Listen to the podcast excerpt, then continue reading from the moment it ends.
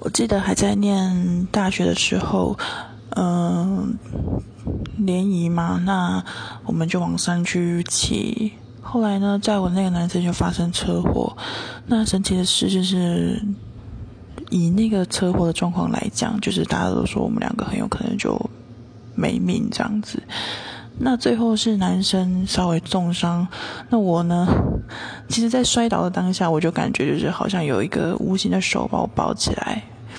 那很幸运的只有轻伤，我想这应该是我这辈子遇过最悬的事情了。